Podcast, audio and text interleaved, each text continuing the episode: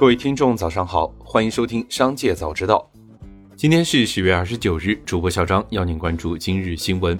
据消息，购物车分享链接被微信屏蔽，暂时无法直接分享到微信。此前，十月二十七日，淘宝正式上线一键分享购物车功能。今年是互联网互联互通政策之后的第一个双十一。此前有消息显示，淘宝有关团队已对该功能分享到微信进行了内测，但记者根据购物车分享页面的操作提示。发现淘宝购物车仍无法直接分享到微信。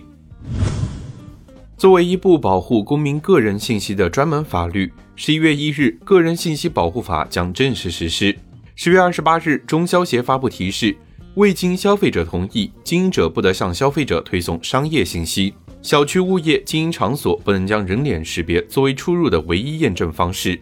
快递单据等带有个人信息的单据和资料，使用完后应及时销毁。或是涂抹掉关键信息后再丢弃。接着，让我们一起来看企业动态。网民在人民网向珠海市市长留言称，二零二一年九月，香洲区九洲小学开学伊始，要求家长微信绑定智慧校园微信公号，并收集全校师生人脸识别信息，学生进出校园需经人脸扫描。官方回应称，人脸识别及学生校园动态监测是智慧校园平台为师生提供的一重安全保障。学校可以随时查看学生进出校门情况，是学校安全监管的一项补充。十月二十八日，云南白药炒股亏了十五亿，登上热搜榜。对此，云南白药表示，他们已经收到了来自各方的批评指正。其实，他们一直以来都是坚守主业的。至于证券投资这方面，当时入局主要是为了提升资金的使用效率。事情发展到如今这个局面，他们的持仓已经有所下调。目前，云南白药对待投资标的十分谨慎，未来将会逐步优化投资结构，也会逐步退出证券投资。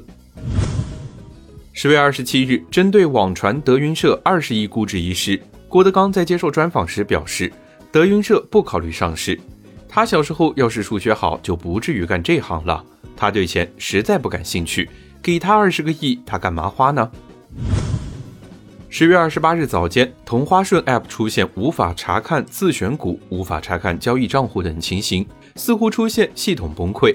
对此，同花顺官方微博表示，因系统线路出现异常，同花顺 App 部分用户出现登录异常，目前已经恢复。如有个别用户仍存在问题，可以随时联系他们。由此对用户造成的不便深表歉意。通用汽车董事长兼 CEO 马利巴拉称，到2025年，通用汽车在美国电动汽车的销售完全能赶上特斯拉。随着新车型发布，通用电动汽车的收入预计将从2023年的十亿美元增长到2030年的九十亿美元。据北京链家消息。望京某二房东跑路一事经核查，其中涉及链家房源两套，他们将垫付该房源所涉客户的全部损失，再次向事件中的租户致以诚挚的歉意。他们将以此为鉴，加强核查，让每一单房产交易都不负所托。近日，极氪零零一车主 E.C. 天幕黑变蓝维权一事，极氪官方又再度进行了回应。极客官方表示，后续将会邀请车主进行工厂参观以及 EC 天幕体验。体验后，如果车主不想要该配置，可以联系相应人员沟通后续事宜。十月二十八日，上海微念商贸有限公司成立，注册资本一百万元。股东信息显示，该公司由杭州微念品牌管理有限公司全资持股。此前，李子柒公司已起诉至杭州微念品牌管理有限公司。十月二十八日，苹果 CEO 库克在微博发文称，苹果在全球公司运营已实现了碳中和。他表示，苹果的目标是到二零三零年，在整个供应链和整个产品生命周期中实现百分之百碳中和。紧接着，让我们一起来看产业消息。商务部副部长兼国际贸易谈判副代表王受文十月二十八日表示，自两千零一年加入世贸组织以来，中国在与世贸规则对接、开放市场。遵守规则等方面积极努力，践行承诺，目前已完全履行了入世承诺，得到世贸组织总干事和绝大多数成员的充分肯定和广泛认可。以关税为例，中国的关税总水平已由入世时的百分之十五点三降至目前的百分之七点四，低于所有发展中成员，接近发达成员水平。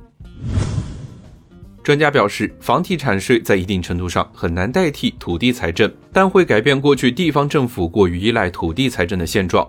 从长远来看，房地产税对房价的影响不大，或者不是决定性因素，因为其主要功能不是调节房价，而是筹集财政收入。作为地方政府的主体税种，或成为市县级政府的主要收入来源。调查显示，养老储蓄日渐受到中国年轻一代的重视。储蓄率创下二零一八年以来的新高，而年轻一代投资养老的观念仍待加强。报告显示，年轻一代的每月的储蓄比例从二零二零年的百分之二十跳升至今年的百分之二十五，每月储蓄金额达到平均一千六百二十四元。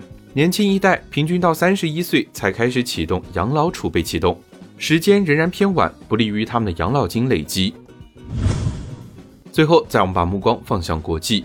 3D 打印建筑技术公司 Icon 计划2022年在美国德州奥斯汀建造一个由100个 3D 打印房屋组成的社区，这是美国有史以来规模最大的 3D 打印房屋项目。迄今为止，Icon 利用专有的 Vulcan 3D 打印机，已在美国建造了二十多个住宅。以上就是今天商界早知道的全部内容，感谢收听，明日再会。